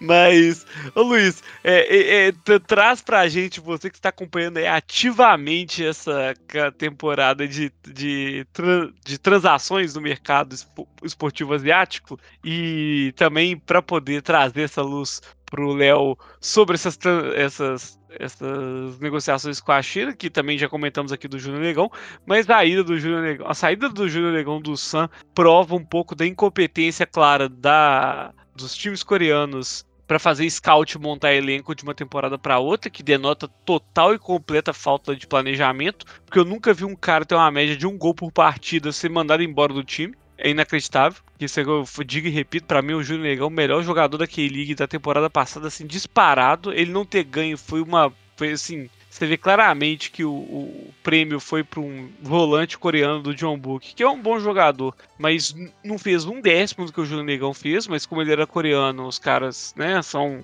E do né? time campeão também, né? É. Tem que respeitar é, então... o pacto, né, cara? Pois é. É, então, eu acho que vou até começar pelas principais contratações da K-League. Então, acho que a última coisa que eu falo, vou falar provavelmente vai ser esse desmanche do Ulsan aí, que tá muito esquisito na real. Mas até agora parece que o John Book realmente vem para a próxima temporada de novo em busca do título, porque eles pegaram o Iliuchenko, que foi o destaque do, da última temporada do Pohang. Eu acho que ele fez 19 gols, assim, uma coisa absurda também. Então agora o trio de ataque é Iliuchenko, Barrow e Gustavo. Então, um ataque muito forte, tudo isso vindo com Kunimoto, Kimbokyun do meio. Então, uhum. ainda continua sendo o favorito. O Seul também, ele tá se reforçando muito bem. Então, ele brigou com o Dedion pelo Palosevic e levou. Então, eles pegaram também o Palosevic do Pohang. Então, Pohang desmanchou ele o Tchenko Palosevic. Só ficou com o ruim do trio, que é o Palácio, que é horroroso na minha humilde opinião. Então Palosevic foi pro Seul e também pegaram o Nassango, que veio do UFC Tóquio, mas estava emprestado no Sondan. Então agora o ataque do Seul é Palosevic e Nassango, um ataque muito bom. E aí também tem o querido Gangon Magic, Byung Subol, que joga cara muito bom taticamente, mas não tinha as peças. Nessa temporada o Gangyon tá pegando todo mundo. Pegou o Masa, que estava no Suon, que foi o vice-campeão, é, que subiu da K-League 2, mas contratou mais um monte de gente, um monte de gente boa. Inclusive, eles levaram agora o Kim Deon do, do Degu, que estava entre o San e o Gangon, e foi pro Gangon, então surpreendeu todo mundo, até porque afetou o Dedion. Na verdade, afetou o Dedion, porque o que afetou o Dedion é que a diretoria do Dedion não tem muitos neurônios, mas. Aí também o Suon contratou muita gente. Mas o Dedion, principalmente, a gente falhou com o Palosevic, a gente não conseguiu pegar o Palosevic Palosevic foi pro Seul, mas até tipo dá para entender que ele não queria vir jogar na K-League 2, ele queria jogar na primeira divisão. E a gente também, tipo, fechou com o Kim Sung do Sun, que é o ponta, que até foi um dos destaques na Champions League Asiática agora. A gente ofereceu o dobro, o dobro do salário para ele, ele aceitou. Uhum. Ele fez o vídeo de despedida, só tava faltando assinar. Quando ele tava para assinar, a diretoria do Dedion, não, não, não, a gente não vai assinar mais não. O... Tá muito caro essa transferência, sendo que a gente ofereceu o dobro do salário, a gente ofereceu os termos. Então a gente. É a diretoria de Jim Carrey, né? Diretoria é, Jim Carrey. dos termos Isso que se chama propôs. Isso se chama responsabilidade fiscal. um exemplo é um exemplo para, para as diretorias brasileiras. É, Exemplo, tu propõe o que não pode pagar e depois tu desiste daquilo. Exato. Brasil, a gente não desiste, pelo menos. A gente mantém nossa palavra, mesmo não tendo dinheiro. E você ainda aumenta, você ainda aumenta além do que prometeu. Exato. Isso no... E para finalizar aqui, antes de ir para as contratações da Superliga Chinesa, a gente tem o desmanche do Sun, né? Todo mundo foi embora, gente. Num elenco que eu acho que era de 35 jogadores, eu acho que 25 jogadores já foram embora. E os que ficaram era pra ter ido também. Se não for, é porque tipo, aconteceu um Kim Sung também. Então o novo treinador lá, o Hong Myung-bo, se não funciona o que ele quer fazer, porque também não teve muita contratação, a galera lá de Ulsan vai pegar ele ali no na saída do túnel, galera. não sei se ele chega no vestiário se não funciona, não, viu? Porque ele destruiu o time campeão da Champions League Asiática. Ele vai ter que. Não sei qual justificativa ele vai dar. Ele falou que é tipo pra rejuvenescer o time. Mas a torcida não deve estar muito feliz lá pelos lados de Sam. Principalmente porque o nosso querido artilheiro Júnior Negrão, como já adiantou o Ted, fechou com o Chang Chun Yatai, então vai jogar Superliga Chinesa. E além disso, o Son Juno, que foi o MVP da K-League também, do John Book, volante, vai para o Shandong Luneng por 5,5 milhões de dólares. Então, Léo, quer comentar essas duas contratações aí? Porque a gente sabe que toda temporada os destaques da K-League são contratados pelo futebol chinês. A gente não aguenta mais.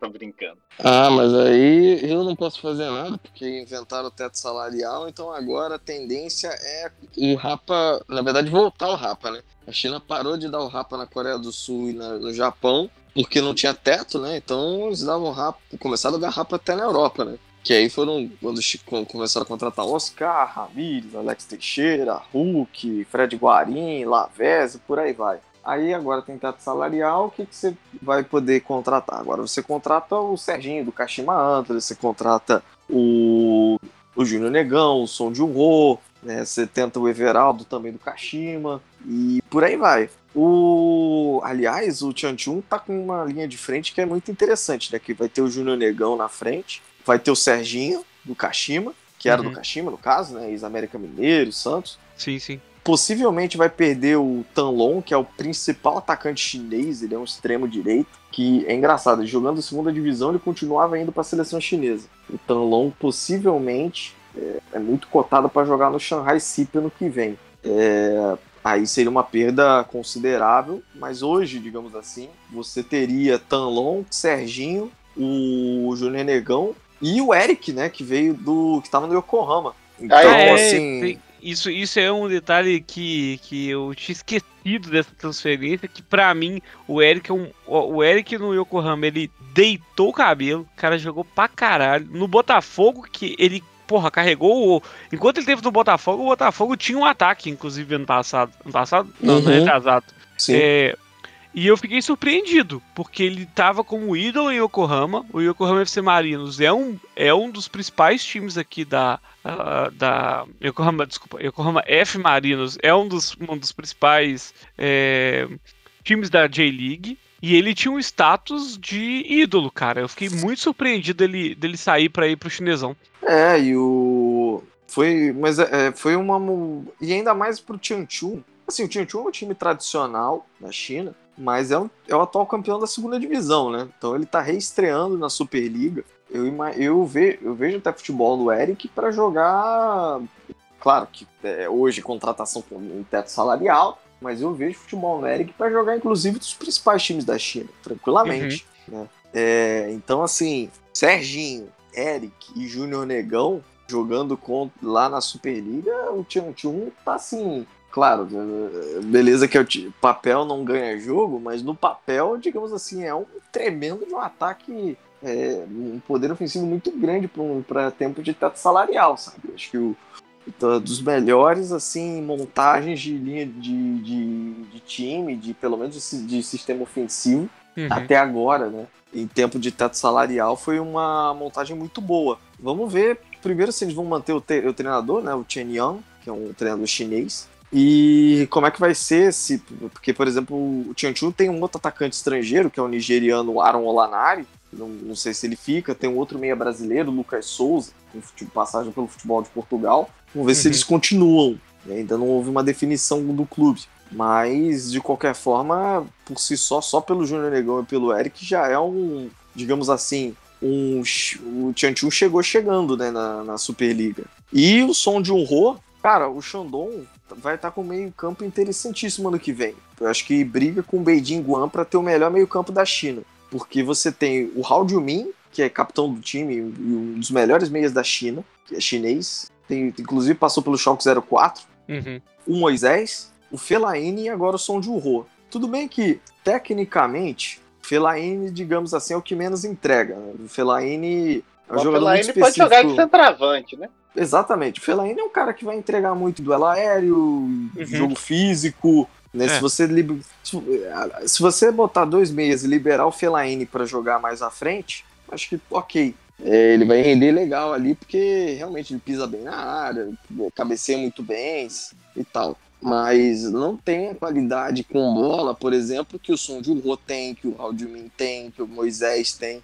Moisés, inclusive, jogou até de zagueiro em alguns momentos na temporada do Shandong Lunan. É, e agora com o som de Ro, Raul de Lunda, fica um time assim muito forte. Né? Um time que acabou de perder o Graziano Pelé pro final de contrato. Uh, para Champions ser, é um time assim realmente também para se observar. Possivelmente esse deve ser o quarteto da Champions, né? O Fellaini, Moisés, o Roger Guedes e o Som de. Uhum. Eles têm até um zagueiro húngaro, Tamas Kadar, mas o Kadar foi tão mal na temporada passada, na estreia dele, que muitos é, se comenta até na China que ele pode ser até emprestado. Né? E que muito massa, menos né? inscrito na Champions. É. Hoje o, o Shandong de Som de um são lá na Exatamente. E a, tem algum destaque de contratação da Ásia, tipo, só falando que a gente ainda tá gravar mais um podcast com o Léo, né, Ted? Até Não, o fim com certeza, Léo. Hein? Talvez até, tipo, antes de começar a K-League e a Superliga Chinesa no final de fevereiro, no início de março, a gente podia gravar mais umzinho para a gente falar sobre a previsão para a próxima temporada e, além disso, pegar o fim da pauta, que é o processo de scout na Superliga Chinesa e na K-League, que é o que o Léo acha, e também já falar se tem mais algum destaque de contratação aí da Superliga Chinesa que já foi. Eu, tô, eu fecho, eu fecho. Eu acho que vamos ter que vamos ter que combinar mais um mesmo. É, eu, eu até tenho dúvida, além desse, né, de da gente da, da análise da pré-temporada, eu acho que a gente até deveria fazer um, um outro, né, também depois de falar falando aleatoriedades também. Acho que daria um daria um papo também ainda mais longo. Mas... Só tem, a, a, gente só tem que listar o que a gente pode falar. É, é verdade. É. O que, que o horário permite? O que, que o fuso horário permite? Mas, mas fechado, cara. Vamos, a gente vamos combinar sim de, de fazer uma segunda, uma segunda edição. Beleza, beleza. E em questão de contratação aí, tem mais alguma coisa oficializada da China aí que é interessante? Alguém saindo, alguém picando, alguém vindo que, que é uma grande contratação? A China, a China, digamos assim, é a terra dos rumores, né? Inclusive os profissionais que trabalham na China, eles falam isso, que a quantidade de rumor que tem na China, assim, é absurda. É, realmente, uhum. é, é eles, eles, os próprios profissionais que trabalham na China têm consciência disso, que a China é muito, é, digamos assim, baseada em rumor. É, hoje, as principais mudanças, além das contratações do Ericsson, de Ro, Júnior Negão, a gente tem a gente tem a iminência né, do. Acho que é aí o que eu considero a principal transferência do futebol chinês, que deve ser o anúncio do Shenzhen, o Shenzhen confirmando a contratação do Juan Quinteiro, do River Plate. Hum, sim. É, ainda não foi oficializada, não, mas. Não estava confirmada? É, não, assim, o, primeiro assim, o Shenzhen é um time que é, demora muito para confirmar, para anunciar suas contratações. Às vezes o cara tá Pô, treinando cara há 15 dias com o elenco. É, o cara tá treinando há 15 dias com o elenco, aí é anunciado. É, tipo, é esse o nível. É... Você vai ficar aqui mesmo. Aham. Uhum. Ah, não, beleza, e, você pode ser apresentado. Aí o, o, Por exemplo, o Quinteiro já tá fazendo quarentena na China. Ele, ele e o, e o Harold Preciado voaram juntos pra China. Estão fazendo quarentena. E o Chen ainda não anunciou o cara. Eu, assim, dá vontade de perguntar e falar, pô, o que, que falta para você anunciar ele? Sabe?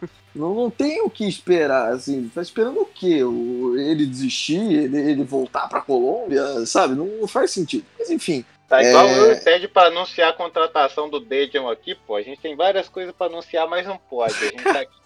Tá difícil. A, a, mão fica só coçando. Fica, fica. Aí. E assim, é, tivemos duas boas, duas interessantes trocas de técnico na China. Né? O Shanghai Sip se despediu do Vitor Pereira e contratou o Ivan Leco, né? um técnico croata que tá, estava tra trabalhando no Royal Antwerp da Bélgica. E o Beijing Guan finalmente deu o revoar para o Bruno Genesio, apesar da grande, da grande Champions que eles fizeram, né, eles não renovaram com o Genesio e contrataram o Slaven Bilic, que é técnico que estava no West Bromwich, né? se eu não me engano até o início do, do ano, não sei se desse ano ou do ano anterior, mas ele estava no seu último clube foi o West Bromwich. Tende a ser até uma um, algo interessante ver um, um ex-técnico do Premier League né, na, na Superliga da China, um outro ponto interessante para captar audiência. E assim, rumores, gente, a gente estamos vendo assim aos montes, mas principalmente de saída. Então, é, a gente é, já tivemos aí a confirmação que o Alex Teixeira não fica no Jiangsu Suning,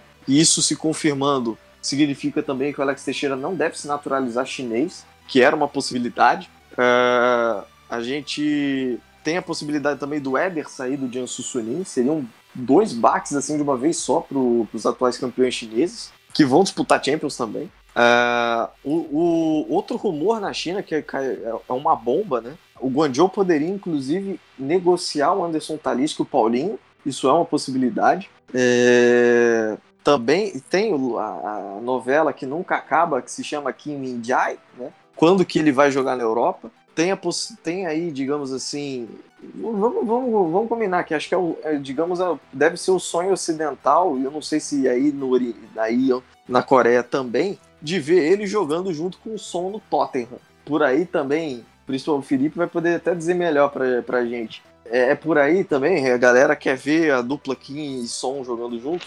Ai, ô Léo, essa é a história do ano passado no Twitter de rumor aqui na Coreia. Inventaram todo tipo de time pro Kim Min-jae. Colocaram o Kim Min-jae no Tottenham 50 vezes, colocaram o Kim Min-jae no Chelsea, colocaram o Kim Min-jae no Arsenal, colocaram o Kim Min-jae nesse time, naquele time, o ano todo rumor. E a gente acha que o empresário que fica inventando essa história, mas inventaram, acho que principalmente na última janela, não deu certo, ele não saiu. E agora voltou os rumores. Estão falando em Kim Min-jae no Tottenham de novo. Mas eu não acredito em nenhum rumor do Kim Min-jae, sabe? Então, eu acredito o... que os empresários ficam inventando esses rumores e nenhum deles é meio que dá para acreditar nenhum pingo de verdade nesses rumores, na verdade. Sabe o que é engraçado? ano passado, meio que se preparando, né? Preparando o terreno para uma possível venda do Kim o Beijing Guan contratou um zagueiro do Dinamo de Moscou, né? O Tony Sunit, um zagueiro Bose.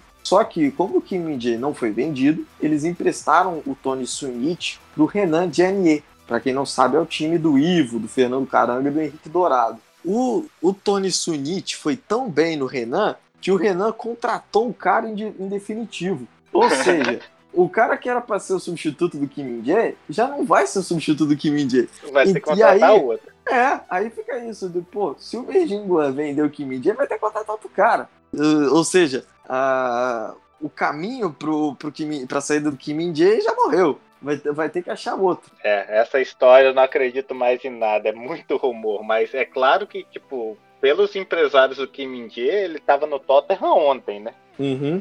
Falaram Era muito também no PSV, né? PSV, Sim, que, que, é comandado PSV. pelo Roger Schmidt. Mas eu acho que é isso. E de qualquer forma, complica muito que o negociar com os chineses em questão de comprar um jogador da China é sempre difícil, né? Os clubes chineses não facilitam em negociação na hora da venda, principalmente alguém que está sem destaque. O Kim Min-jae tem um outro problema, que assim, o ano passado dele foi melhor que esse ano. Quer dizer, o 2019 dele foi melhor que o 2020. Então, ele, digamos que ele estava mais em alta no mercado na, em, no início de 2020 do que agora. Então, acho que ninguém vai topar gastar tanto quanto o Beijing Guan topa, toparia vender o zagueiro sul-coreano agora. Sim. Eu acho difícil, ainda mais essa a temporada rolando ainda, ele conseguir essa transferência agora. Então, eu não sei se vai ter time que vai querer pagar. Só se o time precisar muito, né? Mas uhum. não sei. Não sei se vai ter ninguém que vai pagar o que o Beijing vai, vai esperar para essa venda, não. É, mas, Léo, agora eu acho que a gente pode passar para o último ponto aqui, que é rápido e rasteiro, como diriam, e já fica o nosso convite para o seu retorno numa segunda e terceira oportunidade, que eu acho que até a ideia da gente gravar na véspera aí, na, não na véspera, mas nas vésperas das, das, nossas ligas começarem é que a gente consegue também atualizar essas informações que a gente está trazendo aqui hoje sobre como os times se fecharam e, e agora e, e ter uma, uma visão mais clara de quem deve é, figurar qual parte da tabela e qual, e qual tipo de protagonismo os times vão ter, né? Uhum. Exato, fazer as previsões, né? E vou postar as previsões nossas só pra galera printar e comentar. É. E humilhar a gente no final da temporada dizendo que a gente não sabe nada. Pois é, Exatamente, é, bem provável. Pai, pai Luiz, pai Tedão e, e pai Léo vão fazer suas previsões aí. Vão ver que time que fica e que time que cai. E é, é. fazendo esse gancho, Léo, a gente tem aqui no final da Libertadores Aquele League, no último programa com o Matheus do Brasil Livorno, a gente teve também, e a gente está instaurando isso aqui em todos os programas com convidado, que é o seguinte: a gente quer uma dica cultural sua. Pode ser um filme, pode ser uma série, pode ser um livro, uma música, uma coisa que você esteja ouvindo aí, que você esteja curtindo, ou lendo, ou assistindo. Que para quem nos escuta também saber um pouco do seu gosto pessoal de coisa aí além de futebol e o que, que você indica aí pra galera. É, pode, pode ficar à vontade aí, se você quiser. Pode ser também mais de uma dica, inclusive. Cara, eu vou vou indicar o último filme que eu vi, que foi ele, não ele não é tão recente assim, mas é um filme bem interessante que é se chama Marshall, que é ele tem como ator principal Chadwick Boseman. Uhum. E se eu não me engano esse filme é de 2016 e, e você você que está escutando aí o Libertadores da K-League e é servo devoto fiel da pirataria, tem um filme dublado no YouTube, tá? É... a gente Pô, é, filme... mas deixa eu deixar quieto. É, qualquer coisa, a gente tava brincando, viu? É, é, um, é um filme bem maneiro de contando a história de um advogado negro, né, interpretado pelo Chadwick Boseman, que ele atua em casos de ele, ele, ele pega os Estados Unidos período segrega, é, de segregação racial né, nos Estados Unidos, e ele atua como um advogado de, de, de, de pessoas negras que estão sendo é, culpadas injustamente por conta de sua cor. Uhum. E aí conta a história, a, história vai se desenrolando, né? Ele vai pegar um caso, que agora eu não me lembro direito em qual região dos Estados Unidos, mas ele pega um caso de um homem que é que está sendo acusado de de, de violentar e de jogar uma mulher branca loira de, num rio. E, pô, vale muito a pena, não só porque é uma. Não, não só pela, pelo, pela temática, mas é um, é uma. Eu acho uma bela atuação do Chadwick Boseman, que Deus o tenha, né? Uhum. E, cara, vale muito a pena. Foi um filme que eu assisti numa das minhas madrugadas de insônia. É, pô, valeu muito a pena de assistir. É, essa é a minha, minha dica cultural Acho que, acho, que é, acho que é uma boa dica cultural. excelente, excelente, excelente, excelente dica. Na, pro, e... na próxima eu venho. O bom é que na, na, minha, na minha segunda participação eu já vou estar mais preparado. Eu vou ter. vou, vou ver se eu trago aí até a, mais Aí a gente não vai fazer dica cultural, a gente vai fazer outra coisa, mas. Pode ser é preparado que é sempre bom. O negócio é pra pegar de surpresa? É. É essa ah, aí então... Um pouco. Não mas foi, uma vou... foi excelente vou pegar... dica. Então vou pegar a canetinha do, do Will Smith no MIB, eu vou, vou me dar uma amnésia, tá? Eu vou esquecer que isso é o que aconteceu, pra chegar na próxima vez eu ser surpreendido de novo. Beleza, mas a dica foi muito boa, vou tentar assistir realmente. A última dica também foi excelente do Matheus, essa também é muito boa. Ted, sua dica de hoje. Olha, tem uma dica e uma, uma contra-dica aqui, que eu, que eu posso dizer uma dica reversa que é a minha primeira dica, eu tava reassistindo esse filme.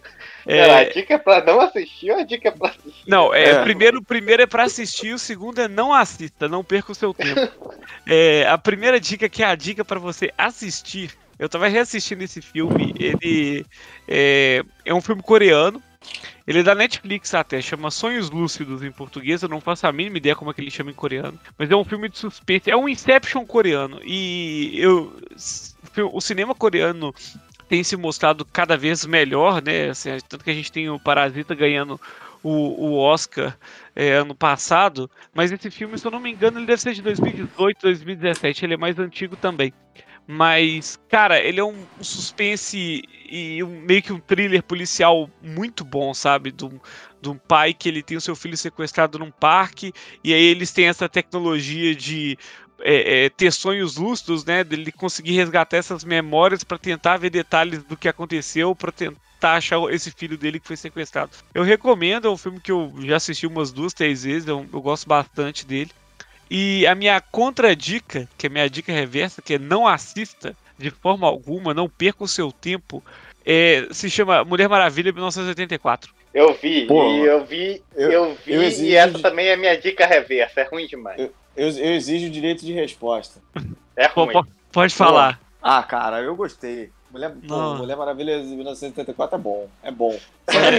É, é, é, é, é, aquilo, depende, sabe? Vai, vai depender do teu gosto. Porque assim, se você gosta, se você tá lá para ver um filme de porrada, de ação, não vai. Aí realmente a dica reversa vai funcionar para você. Agora, se você quer se distrair, quer dar uma risada, quer se apaixonar, quer olhar a vida de uma forma mais humanista, de uma forma mais agradável, Aí assiste, você vai gostar, vai gostar da, da, quer levar, do Quer filme. levar a patroa, quer tirar um cochilo no cinema. Eu, quer... Você vai. eu, eu tenho que trazer uma, uma, uma, uma questão para esse filme que, já que a gente vai entrar nessa seara, que é o seguinte, a Gal Gadot, ela é uma atriz terrível, terrível. Eu também achei. Nossa, Também achei fraco. se botasse o craque Neto pra interpretar a Mulher Maravilha, eu, eu ia sentir muito mais o personagem existindo do que aquela mulher, mano. A única cena que ela tem que chorar no filme, eu falei assim, eu tava sentindo com a minha namorada, falei assim, ó amor, desculpa, mas eu não consigo. Olha aí, vê se você consegue comprar essa porra aí. Não dá, velho. A melhor parte do filme da Mulher Maravilha é o laço. O laço é maravilhoso. Isso aí, realmente, o laço é muito maneiro, é bem... Eu, eu, a parte que eu gostei foi a parte inicial da história, assim. Eu acho que devia desenvolver mais por ali. Depois que foi pro, é, pra o filme tem- 1984, realmente. O filme tem duas horas e meia, mano. É muito tempo, cara. Então, Se você tiver. Se você quiser muito ver, assiste em 1.5x, tá ligado? Pelo menos fica com voz de Alves Esquilos. Talvez melhore, fique engraçado. Mas, infelizmente, eu vou ter que discordar do nosso convidado, porque foi, foi difícil, velho. Foi difícil, viu? Tudo bem. A gente, a, gente, a gente lida bem com a diferença. Com, com, com o diferente. Cara, essa dica reversa. eu tô Achando de rir, é que eu não consigo nem. Eu não sei nem mais como que eu vou dar minha dica depois. Senti tão usurpado É. do meu tempo assistindo esse filme que eu, eu, me, eu queria ligar no Procon, mas eu percebi que era, era pirata, aí eu não podia. Mas, porra. mas, Luiz, sua dica. Sua Essa ideia de dica reversa agora é tão boa que tem tanta coisa pra dar de dica reversa que a gente vai ter que fazer um programa só de dica. E eu tinha preparado uma dica pra esse podcast, só que eu esqueci. Eu não sei o que É. seria. Quando eu lembrar, eu dou no próximo, mas Então, já que o Luiz esqueceu da dica dele, vamos encaminhando pro fim do programa, porque esse programa já tá bem longo. E, Léo, Queria te agradecer aqui por essa sua participação maravilhosa e exemplar nesse Libertadores daquele League of Season. Foi muito bom ter sua participação aqui. A gente ah, aprendeu mais ainda, eu principalmente aprendi mais ainda sobre a Superliga Chinesa. Contamos com a sua participação e no- em futuros episódios e num futuro não muito distante, inclusive. E deixa aqui suas redes sociais, o, como é que o pessoal pode encontrar seu trabalho também novamente e a- uma mensagem final pra galera aí. Olha, eu, eu que agradeço, Ted, Felipe. né? A gente sempre tá conversando lá no Twitter. Pra quem não me segue, é ArtungLéo. Você pode me encontrar nas redes sociais, manda um alô, manda um abraço, pode me xingar, pode falar o que você quiser comigo, eu sempre tô respondendo a galera. E, pô, foi um prazer ter, ter participado aqui com vocês, cara, me diverti bastante. E que a gente possa, que venha as próximas edições aí, edição 2, edição 3, né? Vocês já são amigos e vamos, vamos, vamos continuar conversando bastante, resenhando bastante aí, que o papo foi bom, o papo rendeu bastante e com certeza vai render mais episódios pra gente. Sem dúvida. é, eu, também, eu também queria agradecer o Léo aí. Eu acho que a gente aprendeu muito de futebol chinês hoje, na real. Pô, aprendi muita coisa. Então, acho que o papo foi muito produtivo. Como sempre, a resenha rendeu demais, né, Ted? Foi duas Com horas. certeza. Hoje. É um dos maiores episódios. Acho que vai ser o nosso maior episódio até agora. Exato. Então, da próxima vez aí, a gente tenta se controlar um pouquinho mais, mas com a gente é sempre assim. Queria agradecer o Léo, queria agradecer, claro, sempre meu parceiro Ted aí, pelos nossos episódios do Intertemporada do Libertadores da K-League, né, Ted? Exatamente. Eu queria agradecer também você aí, Felipe, ó, Léo, novamente, a todo mundo que nos escuta. Esse é mais um episódio da intertemporada do Libertadores da K-League, que tem novidades chegando por aí também. Tem coisa boa vindo, coisa Bem, tão boa quanto a de hoje. E Exato. e é surpresa, a gente não pode anunciar ainda, mas é surpresa. É, e, cara, como sempre, pela honra e glória do Almirante Lee Sun Shin, nós somos os Libertadores da K-League. Muito obrigado e aquele abraço. aquele abraço, galera.